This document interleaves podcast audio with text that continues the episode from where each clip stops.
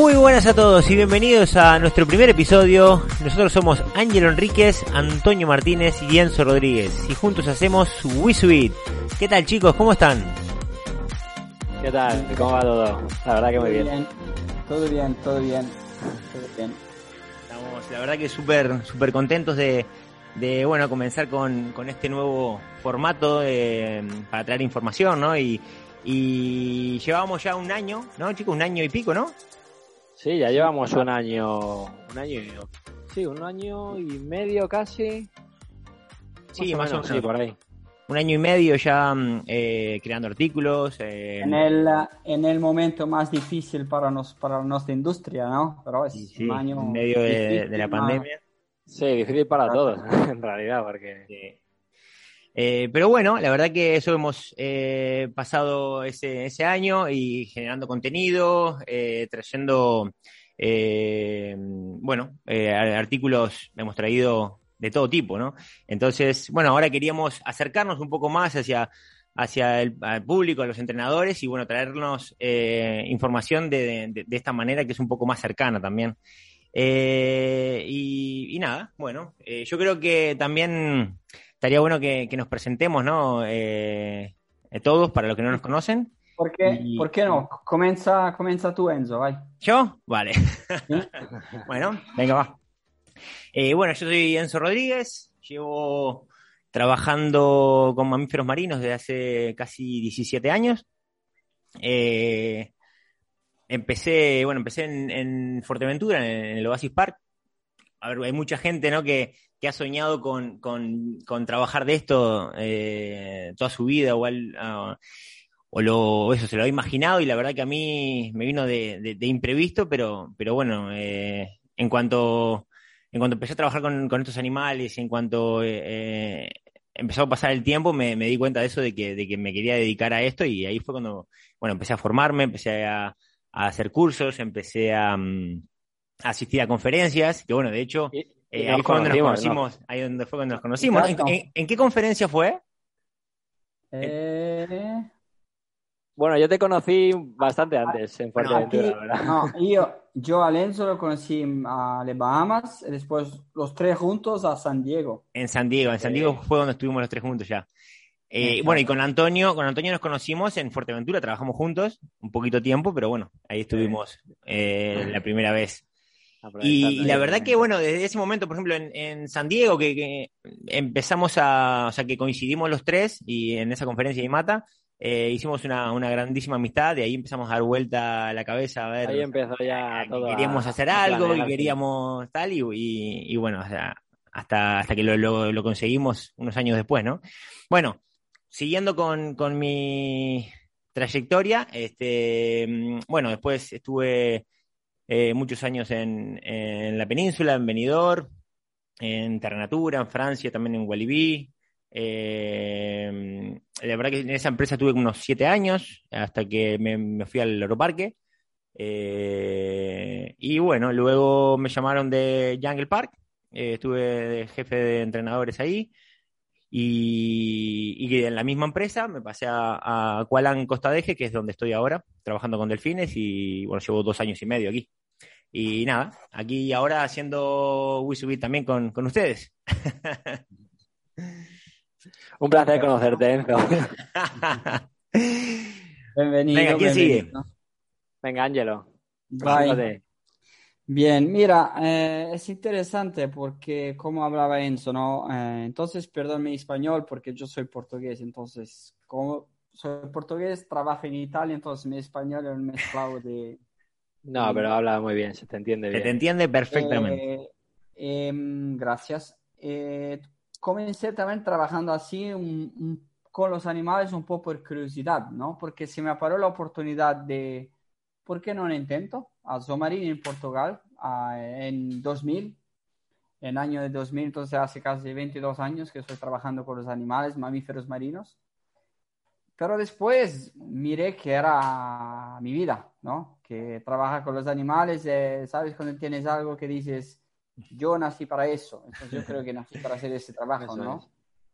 Eh, tanto que después del proyecto ahora con Izu y todo eso es una prueba más de que queremos andar adelante con, con ese trabajo, ¿no? En el futuro de, de, de, nuestras vidas. Qué afortunados somos de dedicarnos a lo que nos gusta y nos apasiona, ¿no? O sea, porque esto, sí, no todo el mundo puede decir esto. Exacto, es muy difícil de encontrar, eh, la verdad que es complicado. Y eso que es un trabajo que, que mucha gente busca trabajar de esto y no, no es fácil. No es fácil encontrar una oportunidad pero, pero bueno, al final las, las oportunidades van saliendo y, y siempre hay un, pues eso, como acabo de decir, una oportunidad, ¿no? Claro, claro, sí, Wizwit nació para eso también, ¿no? Para ayudar a quien quiere llegar eh, cerca de los animales y quien quiere aprender eso todo eso, ¿no? Eh, beh, continuando, eh, sí, trabajé a Somarina hasta el año del 2000 hasta el 2005 con los mamíferos marinos un po' de leones marinos, ma principalmente muchos delfinos, donde comenzamos también a hacer ahí los lo nados en Portugal. En 2005, Zomarin Portugal eh, abrió un parque nuevo en Roma, en Italia, y me preguntaron si quería comenzar a abrir el parque por allá, ¿no? Y nosotros sabemos que un, un entrenador joven abrir un parque por la primera vez, hacer ahí la los shows por la primera vez y llegar con los animales, realizar con los animales, abrir un parque es una cosa que no, no todos tienen la, la, suerte de hacerlo, ¿no? Sí, sí, es una experiencia única, vamos. Mm. Y entonces me fui a por allá, pero primero de llegar en Italia hice un mes a Malta para ayudar por ahí, porque el parque primero en Malta era también de Somarini, entonces se pasé un mes por allá y después se fui en Italia donde trabajo hasta hoy, donde soy el supervisor de los delfines. Eh, y nada, estoy haciendo un poco de, cosas también aquí con los chicos, en Italia, con Wizuet y todo eso, siempre hablando de entrenamiento. Y de ese año también comenzamos a hablando un poquito más de todo eso, ¿no? De, del proyecto en futuro, el año que pasó para hacer más cosas. Entonces, prácticamente ese es mi percorso muy, muy, muy rápido, mm. pero ese es mi percorso de trabajo hasta hoy. Muy bien, con, con, conferencias, con todo eso, eh, nada, la, tengo mucha suerte de trabajar en el parque donde estoy hoy, porque no solo con delfines, puede trabajar también con loros, con pelicanos, con flamingos, con... Eso está muy interesante también, poder trabajar con diferentes especies, ¿no? Claro, sí, con otras especies también es, está genial. Mm. Exacto, exacto. Mm. Entonces, eso soy yo prácticamente. Portugués, Angelo. Aunque yo creo, yo creo que ya que hablas mejor el italiano que el portugués, ¿eh? Sí, sí, es verdad, es verdad, sí, sí, es verdad. bueno, Antonio, te toca. Bueno, pues a ver, yo Obviamente yo desde pequeño, desde pequeño era bastante friki de los animales. Yo sí que tenía bastante claro que quería trabajar de... Eh, bueno, cuando era pequeño quería trabajar con animales, sin más, ¿no? yo daba la brasa a mis amigos cada vez que iba al zoológico de Madrid o a mi familia. Eh, yo quería trabajar con animales y ya está. Luego, poco a poco, me fue entrando el gusanillo de los mamíferos marinos porque eran los animales con los que más contacto yo veía que se tenía, ¿no? Entonces me... Mm, con 6, 7 años o por ahí, yo ya quería trabajar con mamíferos marinos. Y nada, pues me lo propuse y ahí ya hasta que lo conseguí. Obviamente primero pasé por otras especies, trabajé en Italia en 2004 con, con reptiles, eh, con serpientes y demás. Luego, pues toqué también pequeños mamíferos, eh, otras pequeñas especies, ¿no? Hasta que tuve mi oportunidad en, en 2005 con, con, delfines y leones marinos en, en Marina, en Málaga. Y de ahí me marché a, a, Madrid cuando acabó la temporada. Obviamente era un contrato de temporada, no me podía quedar. Y, bueno, estuve, estuve en Faunia unos meses, luego me fui para Fuerteventura, que es donde empecé a trabajar con Enzo. Allí, bueno, estuve poquito tiempo porque me salió otra vez la oportunidad en Madrid, esta vez en el Zoo de Madrid, que es donde siempre había querido estar y estuve casi 11 años eh, allí trabajando con... Perdona que te corte, Antonio. Eh, eh, tienes una anécdota bastante increíble, ¿no? Con eso. lo de la foto de cuando eras pequeño, o sea, con tu madre en la, en la grada diciendo que, que tú ibas a trabajar ahí, ¿no? Sí, la verdad que, bueno, eso es mi tía, una, una, tía mía, por lo visto, tenía un, un vídeo en VHS ahí, o, en beta de estas cintas antiguas, donde salía yo eh, de pequeño diciendo que yo iba de, que de mayor quería cuidar a, Tritón, que quería ser el cuidador de Tritón, ¿no? Que era el macho, el delfín macho que vivía en, el Zoo de Madrid y con el que tuve la, la gran suerte de, trabajar durante, durante casi tres años y, la verdad que fue una, experiencia increíble, ¿no? Estuve 11 años en Madrid, tengo unos recuerdos fenomenales allí, tuve eh, la oportunidad de trabajar con, con eh, focas, con pingüinos, con leones marinos, leones marinos de California, de Patagonia, de Steller, porque los, leones marinos de, de, Steller que ahora mismo están en Faunia pasaron por, por Madrid en su, en su fase de habituamiento, ¿no? de entrenamiento y demás, pasaron por el Zoo de Madrid. Y luego, pues por supuesto, con, con delfines y la gran suerte de, haber eh, visto nacer muchas crías, de, de, entrenar con ellas, de muchos transportes, muchos tipos de procedimientos que, que a veces es difícil encontrar, ¿no? Si para gente mm. que, tiene poco tiempo en un parque, que se pega uno, un año, dos años en un parque, al final 11 años en un mismo sitio te hace ver muchas cosas, ¿no? Y bueno, después de, tanto tiempo allí, eh, me surgió la oportunidad de, de trabajar, de irme a Selvo Marina, donde empecé, esta vez como supervisor, y me fui para allá, me fui para allá a aprovechar la oportunidad. Estuve casi cuatro años, tres años y medio. Y bueno, llegó un momento que al final quería eh, cumplir mi, mi, sueño, que era trabajar con orcas. Ya había hecho una estancia de, de, un mes con ellas cuando en el año 2010. La verdad que son unos animales de los que me quedé enamorado. Y me fui en 2020, septiembre de 2020, me fui a, a Francia, donde estoy actualmente trabajando con, con orcas. Y esa es mi, un poco mi trayectoria, ¿no? Por hmm. supuesto, pues hemos hecho conferencias juntos, hemos presentado comportamientos que, bueno, que nunca se habían eh, realizado antes en, el parque donde yo, trabajaba y muy contento, muy orgulloso de, mi equipo y de, la gente con la que he trabajado y los animales. Y ahora, pues nada, eh, muy, muy contento con, con WeSuite y con el proyecto que, tenemos por delante y, todas las, oportunidades que van a ir saliendo y todas las sorpresas que tenemos, ¿eh? que poquito a poco iremos diciendo, pero tenemos que ir con calma, ¿no? Claro, claro. Muchas. Año nuevo, oh, vida nueva, ¿no? Muchas cosas nuevas para mostrar, para hacer. Ya hicimos tantas cosas, pero muchas cosas más guapas para. Sí, bueno. También, eh, bueno, la gente ya sabe porque lo hemos publicado en las redes sociales, ¿no? Pero mm, aparte de estar este año pasado eh, con los artículos y, generando contenido, también estuvimos trabajando, haciendo una consultoría eh, con un proyecto de conservación que, la verdad que, estuvo muy, muy interesante y muy bueno de, realizar juntos, ¿no? Sí, que de momento tocamos madera, es todo un éxito. La reintroducción del guacamayo rojo en, en, la provincia de Corrientes, en Argentina.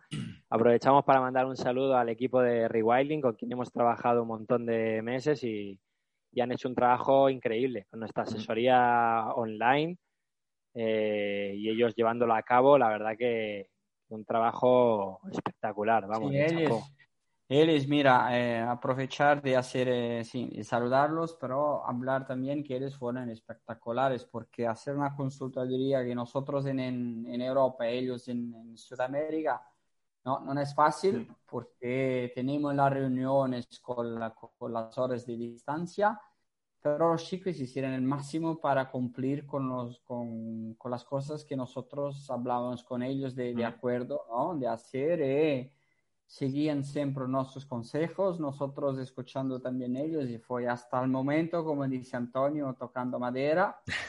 Eh, en Italia se toca ferro. Exacto. Eh, sí, pero eso es un suceso, sí, sí, verdad, verdad. Pues bien, genial. Bueno, también contarles un poquito eh, el formato ¿no? que, queremos crear con el tema del podcast, eh, que nos gustaría, como, como comentamos al principio, que sea algo cercano, ¿no? llegar a, estar más cercanos con los entrenadores y futuros entrenadores, ¿no? Que es lo que queremos al final, o sea, traer información, eh, eh, generar contenido, porque yo me acuerdo, lo he dicho en, otras ocasiones, eh, cuando yo empecé hace 17 años tenía todo en inglés, me tenía que buscar la vida, no había nada en español, no había... Entonces, encontrar información era complicado, ¿no? Entonces, creo que está bueno que, que haya cada vez más entrenadores que, que podamos... No, claro, y perdón, eso siente, ¿no? Pero es claro que nosotros cuando comenzamos trabajando no teníamos internet, no, teníamos redes sociales, nadie, ¿no? Entonces, creo que es una oportunidad muy grande para los parques, para los entrenadores, para la mm. gente que quiere trabajar en nuestro mundo, ¿no? De tener toda esa información. Nosotros estamos trabajando tantísimo porque lo sabemos, ¿no? Quien nos sigue lo sabe, pero tenemos eh, artículos en varias lenguas para poder ayudar el máximo de gente posible. Sí, alcanzar a más gente. Exacto. Claro, y, facilitar eh, el, o sea, tanto a entrenadores experimentados como a entrenadores que están comenzando, ¿no? O a, o a personas que les gustaría comenzar en esto, eh, tener la información ahí en el idioma suyo es, es increíble. Lo tenemos en español, lo tenemos en inglés, en italiano, portugués. Claro, porque siempre, siempre da, o sea, obviamente todos conocemos a entrenadores, amigos y tal, que aunque hablen inglés, por ejemplo, eh, les da pereza a lo mejor en un momento dado ponerte a leer un artículo en inglés o tal.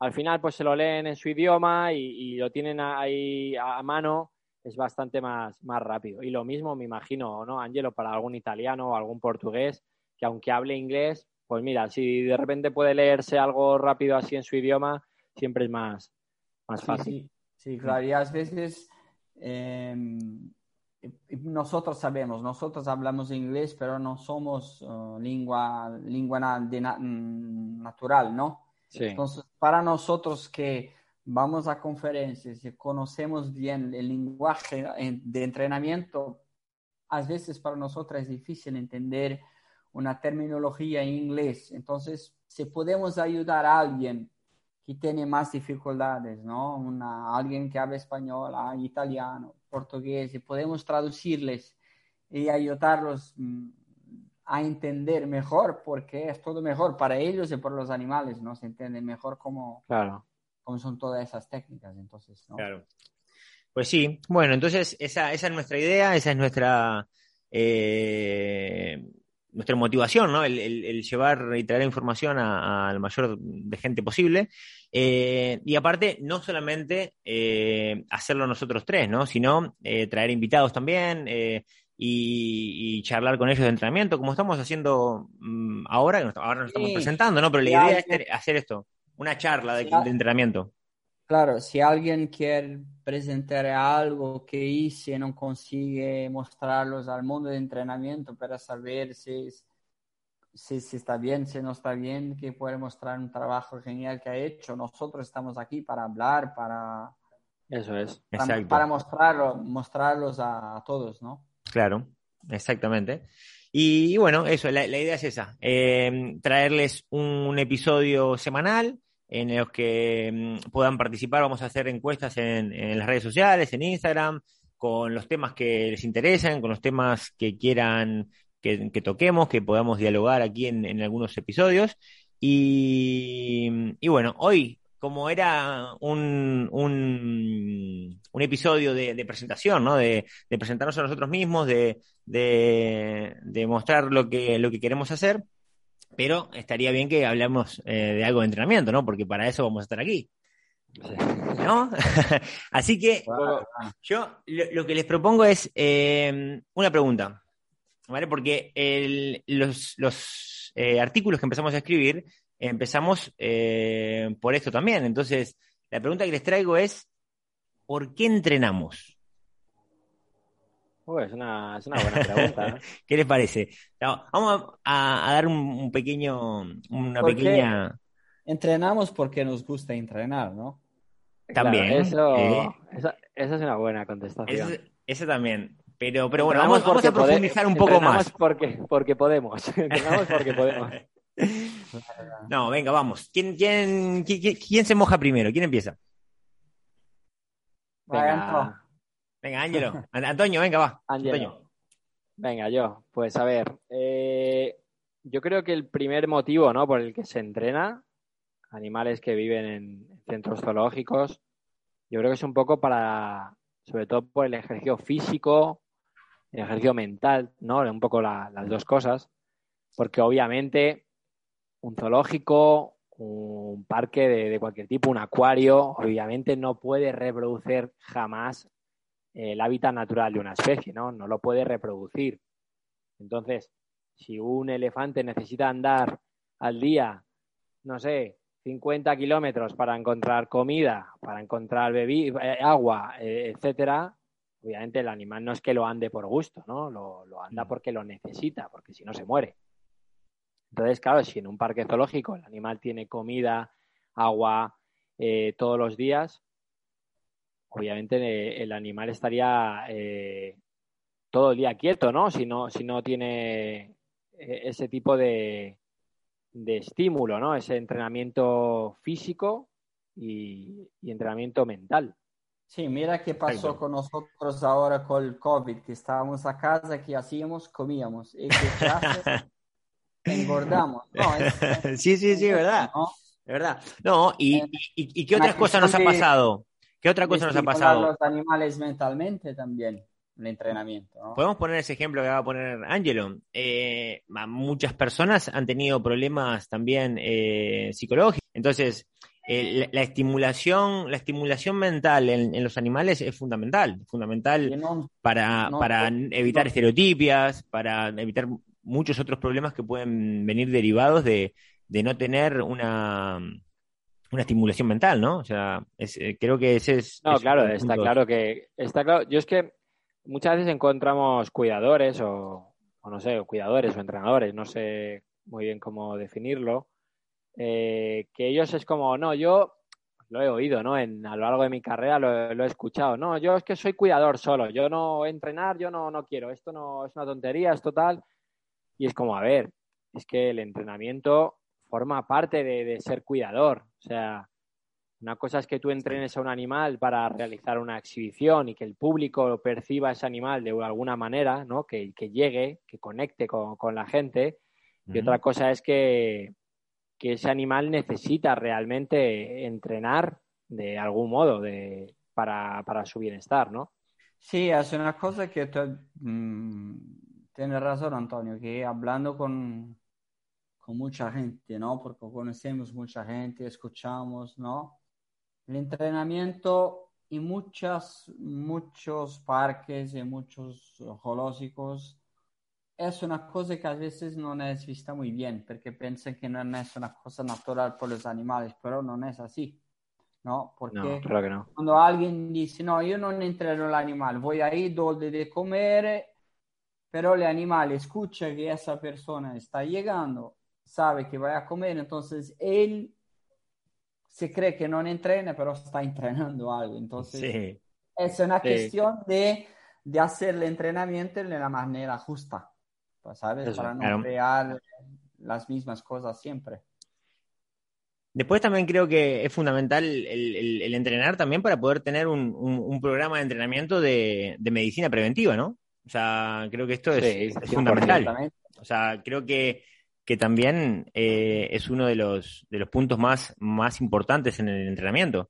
Sí, porque, porque nosotros trabajamos con animales que no nos muestran cuando están mal, ¿no? Solo al final. Exacto. tenemos que llegar primero. Exacto. Entonces, es, es fundamental poder crear eh, estos, estos protocolos de entrenamiento y, y poder hacer ecografías, eh, S, eh, eh, entrenar eh, sondas, eh, o sea, bueno, todo tipo de, entrenamientos médicos que, nos van a ayudar a, detectar antes esas enfermedades, como dice Angelo, que, estos animales no nos avisan, ¿no? O sea, cuando, cuando nos damos cuenta, pues mm, a lo mejor ya, está avanzado. Entonces, si tenemos un, programa de entrenamiento de, comportamientos de médicos preventivos, podemos evitar muchas de estas situaciones para, para quien no, no conoce muy bien nuestro mundo, ¿no?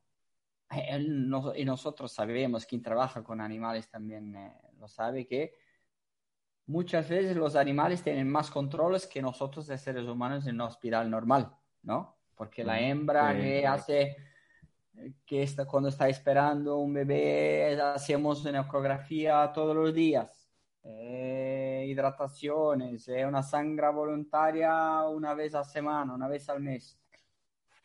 ¿Sabes? Sí, Eh, sí, sí. eh, no, es un investimento muy, muy grande para hacer eso. Es claro que es un punto importante en la gestión de animales abajo el cuidado humano. Pues sí. Mm. Sí, Eso es. bueno, si se dieron cuenta, todo lo que hemos nombrado, eh, yo creo que, que son eh, razones primarias para entrenar, ¿no? Son razones eh, fundamentales para entrenar, pero eh, también están o- o otras razones que, que también son importantes, ¿no? Y yo creo que son la, la investigación, ¿no? El, el- la, la- la educación y, y- y la conservación. Sí, Exacto. no, sin duda, sin duda. Además es que son ramas bastante amplias, o sea, ba- bastante, bastante amplias. Por ejemplo, en el tema de investigación, por supuesto, se puede hacer mucho más y hay, hay parques, en concreto, instituciones que están haciendo un trabajo increíble.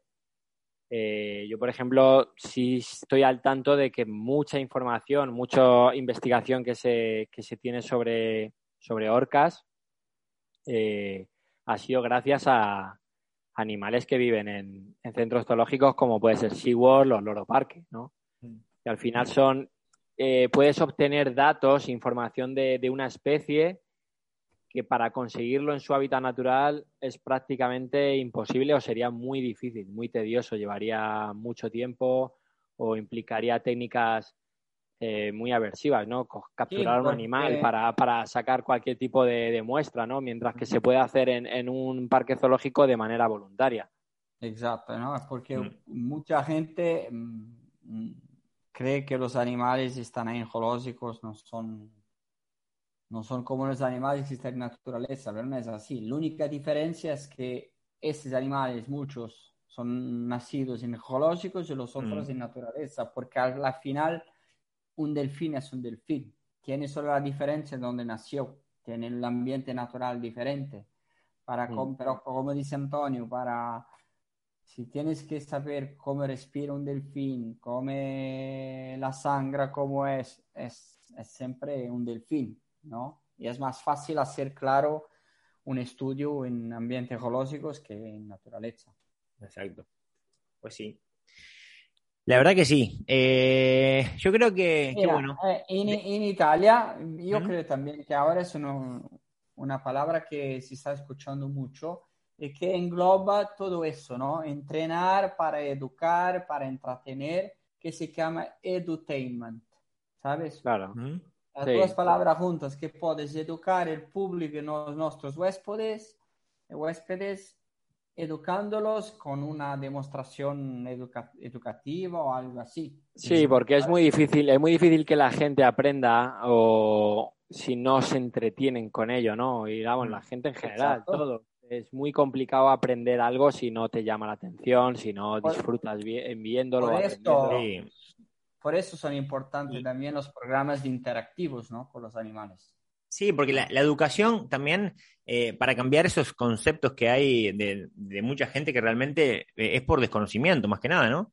Eh, porque no saben cuál es el trabajo que tenemos detrás, qué es lo que realmente hacemos con los animales, eh, volviendo otra vez a todos a, a esos comportamientos de medicina preventiva que realizamos, que en la naturaleza obviamente no pueden eh, tener, ¿no? Y cuando un animal está malo, pues está malo en la naturaleza y en cambio no- nosotros podemos adelantarnos a esos, a esos problemas, ¿no? Entonces, mucha gente, claro, mucha, perdona Enzo, ¿no? Mucha gente pregunta también por qué hacemos demostraciones educativas para eso, ¿no? Porque es una manera de llamar a la gente a, a vernos, porque al final muchos, sí, muchos jalinológicos son privados, entonces tienen que investir, ganar dinero también para poder mantener los animales en una buena condición, comida, todo eso. Y claro, ayudar también en proyectos de en naturaleza, ¿no? Porque ahora sabes que todos los zoológicos prácticamente tienen proyectos paralelos con, con los animales en naturaleza, ¿no? Mm. Y luego hay, una, hay un punto también importante que cuando hablamos de educación muchas veces nos viene a la cabeza educación del público, ¿no? De la gente que va a los parques zoológicos y mm. que percibe lo que tú, tu trabajo, ¿no? Pero creo que es súper importante también que a veces lo obviamos, la educación, o sea, la formación de, biólogos y veterinarios que luego trabajan eh, en, en el hábitat natural de estas especies, ¿no? Gente, biólogos y veterinarios que han hecho prácticas en zoológicos, han hecho prácticas reales con, animales eh, salvajes y después han desarrollado su profesión, su carrera por otro, por otro lado, ¿no? Por la, por la vía del hábitat natural de, los animales. Pero esa forma, sin esa formación no, no podrían haber, haber obtenido ese trabajo, ¿no? Mm. Mira, yo hice, yo hice unas, yo creo que tú también hiciste, Antonio, una experiencia al contrario, ¿no? Ya trabajaba en, en, en Jardín Zoológico y hice un mes de, de, experiencia trabajando con animales salvajes en, Holanda, ¿no? En, a Peterburen, ¿no? Sí, eso es. Ahí, ahí, me ayudó tanto porque ahí consigues ver que ayudando a esos animales sabes también después cómo trabajar mejor con los animales que tienes contigo, ¿no? Y ayudar también quien trabaja con animales salvajes. Sí, ves técnicas diferentes, cómo coge, esta gente cómo sujeta una foca, cómo hace una intubación o cómo desinfectan esto, estos. Ves cosas, vas, vas aprendiendo, vas cogiendo ideas de, de, todo, ¿no? Y eso es súper súper importante para, para, mí, vamos. Exacto, exacto. Pues sí. Y luego, hay otro punto, la verdad, que, también yo considero vital, ¿no? Y es la, motivación de los entrenadores y de los cuidadores, el por qué entrenamos, ¿no? Por qué un entrenador cuida, mm. eh, un entrenador o un cuidador entrena y es la motivación que eso le, puede suponer, esa motivación de entrenar y de, de, realizar comportamientos que luego puedan presentar en conferencias y en cualquier tipo de simposium y mostrarlo a, más gente que a su vez aprenda cómo puede y cómo puede realizarlos ellos o, motivarte a realizar algo parecido. Todo eso al final es, una manera también de reforzarte a ti mismo, ¿no? De, llevar a cabo entrenamientos que, luego puedes mostrar y que la gente puede aprender de lo que tú has hecho. Y sí, por supuesto si estás buscando siempre algo de nuevo para hacer con los animales, los animales también van a, gustar de eso porque tienen siempre cosas nuevas para aprender, la, para, ¿no? Son siempre, como se habla, motivados para hacer, ¿no? Siempre. Hablando de esa motivación para entrenar, eh, yo cuando, cuando vuelvo de una conferencia, o sea, la, la, motivación que, con la que vienes de, de, ahí es increíble, o sea, vienes con con unas ganas de, empezar a trabajar y unas ganas de empezar a hacer cosas y, bueno, creo que eh, lo que hablábamos antes, ¿no? Lo, de formarnos nosotros para poder seguir enriqueciendo eh, a los animales eh, es fundamental. Exacto, perfecto. Mm. Bueno, chicos, creo que, para el primer episodio está bien, ¿no? Sí, ha sido una charla muy interesante. Hemos tocado, bueno, hemos hecho la presentación yo creo que nunca nos habíamos parado los tres a hablar de esto al final. Son cosas que, hemos dado siempre por ah, hecho y nunca nos habíamos parado a hablar de ello. Claro, en realidad esa es la idea, ¿no? El, el, hecho de, que sea algo mm, informal, ¿no? Que, sea una que sean charlas y ponernos a hablar de entrenamiento, que es lo que más nos gusta. Sí, prácticamente estamos, estamos registrando una, reunión de nosotros de Witsuit cuando a veces hacemos las cosas, ¿no? Privadamente, ¿no? Mm al final hablamos de entrenamiento, cuando hablamos de hacer un artículo, un otro artículo, un otro artículo, evaluamos todo para ver cuál es la cosa mejor. Entonces es, en ese momento es público, a veces Exacto. a veces, pero es igual, es igual. pues sí, chicos. Bueno, creo que ya es la hora de, despedirnos, eh, así que, ¿qué les parece si nos despedimos igual que los, que los artículos? Claro, hombre, que ¿Ah? sí, Recuerda, si se puede. Will Sweet. Sweet. bueno, hasta el próximo episodio y nos vemos pronto. Adiós. Un abrazo, un abrazo chicos. Chao, chao. Chao, un abrazo. Chao.